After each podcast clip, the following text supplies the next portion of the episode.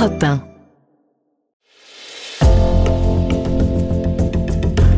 Bienvenue au cœur de l'histoire. Je suis Virginie Giraud. Saint Louis est un roi médiéval exemplaire, le souverain qui rend la justice au pied de son chêne. Il a aussi contribué à sortir la France de la féodalité en posant les premiers jalons d'un État monarchique puissant. Il a œuvré au prestige du royaume en faisant l'acquisition de la Sainte Couronne, la couronne d'épines de la Passion, qui est aussi la plus sainte relique du christianisme, et il a participé deux fois aux croisades. Après sa mort, il a été l'un des premiers laïcs canonisés. C'est ainsi que Louis IX est devenu Saint Louis. C'est son histoire passionnante et pleine de rebondissements que je vais vous raconter dans un récit en deux parties.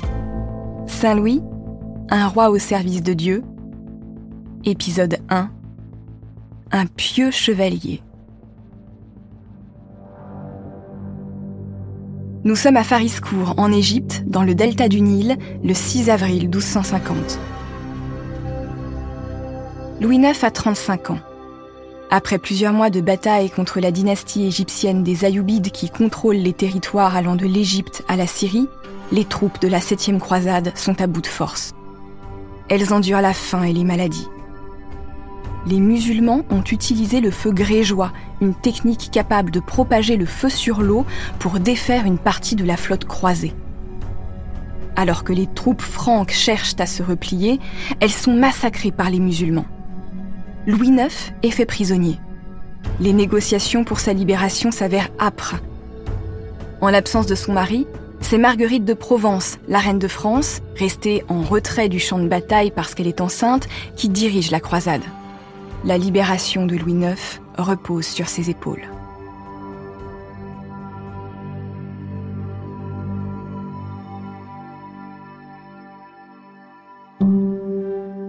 Louis voit le jour le 12 avril 1214 au château royal de Poissy. Son grand-père, Philippe Auguste, qui est toujours au pouvoir, œuvre à renforcer la dynastie capétienne et à récupérer les terres que la couronne anglaise prétend posséder, à savoir toute la côte ouest du pays, de la Normandie à l'Aquitaine. La mère de Louis, Blanche de Castille, est une princesse pieuse et intransigeante. Elle élève ses enfants dans la crainte de Dieu. Souvent, elle dit à son fils qu'elle préférerait le voir mort plutôt que de commettre un péché. Le petit Louis apprend aussi le latin et les rudiments de la théologie et du droit. On pense alors qu'un roi illettré n'est qu'un âne couronné. Et en tant que prince, il doit être éclairé.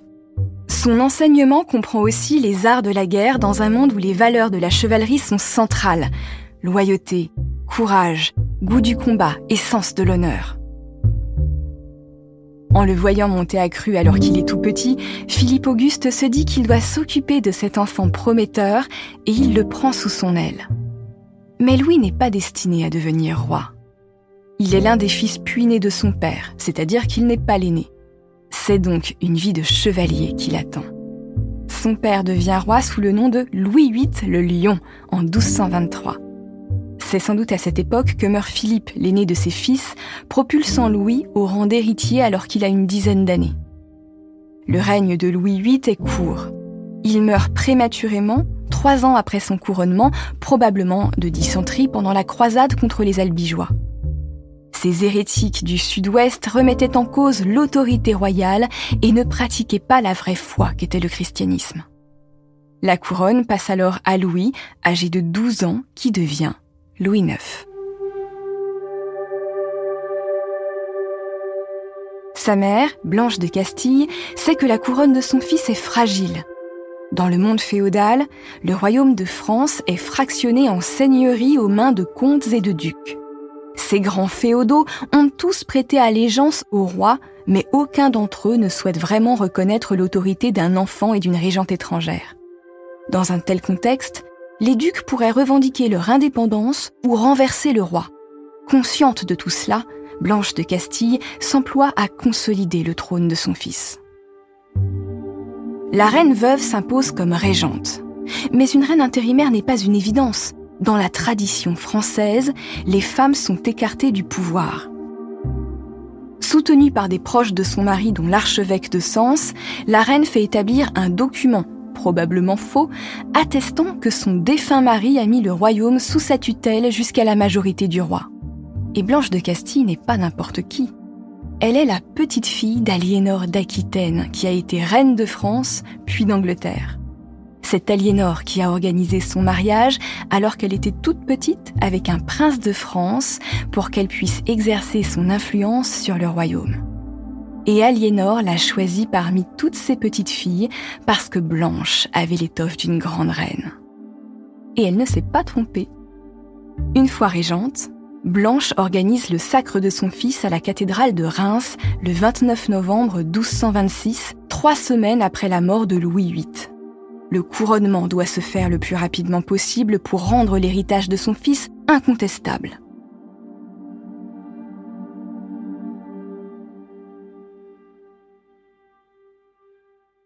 Le jeune Louis IX se montre déjà d'une grande maturité au début de son règne.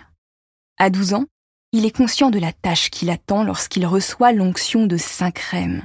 Le Saint-Crème, c'est une huile sacrée qui est conservée dans la Sainte-Ampoule et qui aurait servi au baptême de Clovis si l'on en croit la légende. Mais il y a peu de grands féodaux pour assister au sacre. Selon certains historiens, ils boudent l'événement pour montrer leur volonté de ne pas se plier à l'autorité d'un jeune roi. Selon d'autres, le sacre organisé dans l'urgence les a empêchés de se préparer à un long voyage vers Reims. La vérité est probablement entre ces deux interprétations. Mais Blanche de Castille sait que le sacre ne suffit pas. Il faut renforcer son autorité par tous les moyens. Et après Reims, elle s'arrête à Soissons, où Louis IX est adoubé comme chevalier bien avant l'âge requis. On est plutôt chevalier vers 20 ans en général, et non à 12.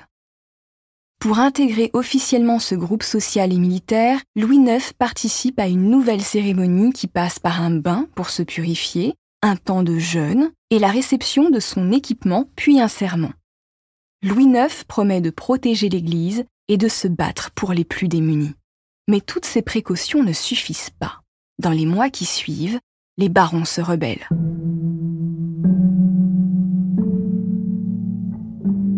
Pierre Mauclerc, le duc de Bretagne et plus grand vassal de France, compte parmi ses plus farouches opposants. L'autre rival du roi est son oncle, Philippe Urpel, comte de Boulogne. Avec d'autres féodaux, il bloque le roi et sa cour à Montlhéry près de Paris. Blanche de Castille sollicite l'aide des Parisiens contre les barons le roi leur est littéralement arraché par les Parisiens qui le ramènent en triomphe dans leur ville où se trouve l'un des palais royaux sur l'île de la Cité. Il s'agit de l'actuel palais de justice. Cette première escarmouche ne calme pas les barons.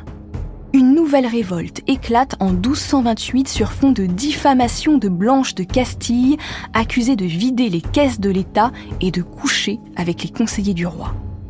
L'année suivante, Pierre Mauclerc, qui refuse de se plier à l'autorité d'un enfant et d'une reine étrangère, prête allégeance au roi d'Angleterre.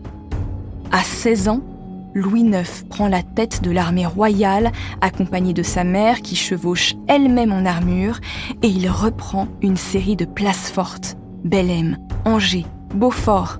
Les hostilités se poursuivent jusqu'en 1234, date à laquelle Pierre Mauclerc finit par se soumettre à son roi. Pendant ces années de lutte, Louis IX s'est imposé auprès de son peuple et des ducs comme un souverain valeureux et charismatique.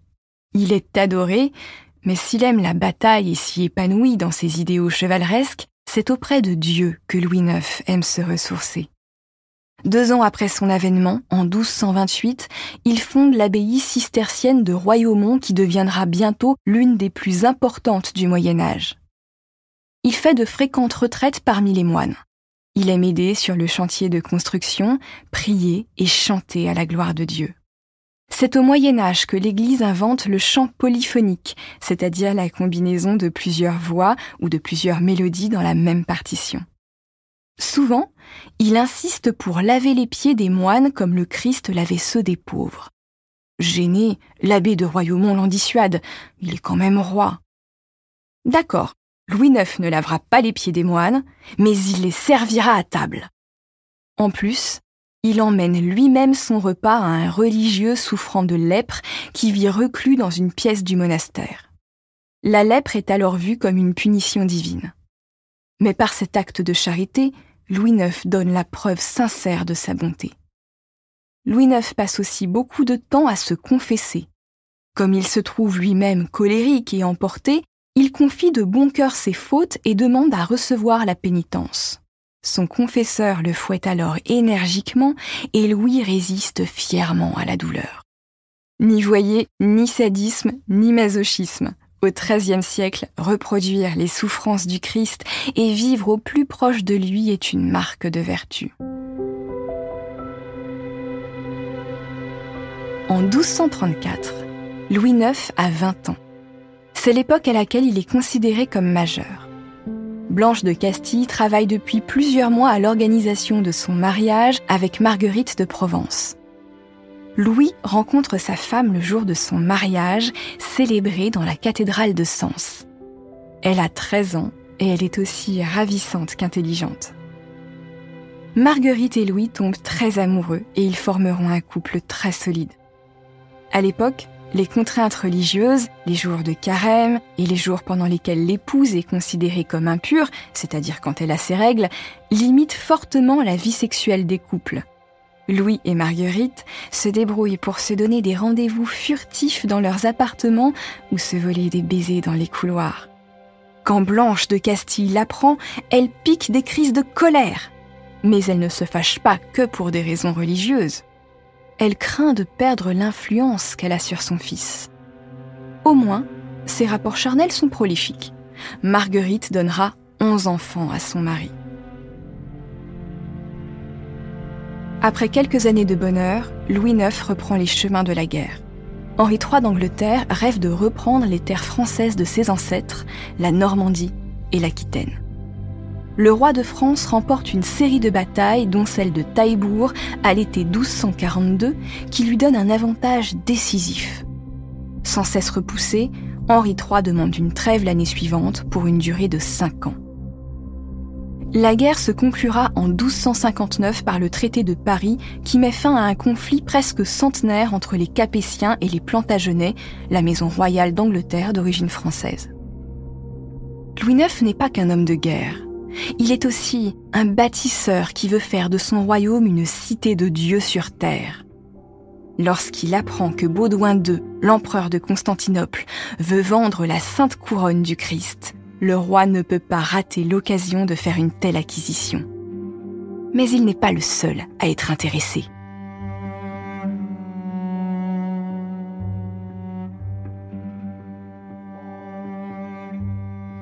Pour découvrir la suite de ce récit consacré à Saint-Louis, rendez-vous sur votre plateforme d'écoute préférée.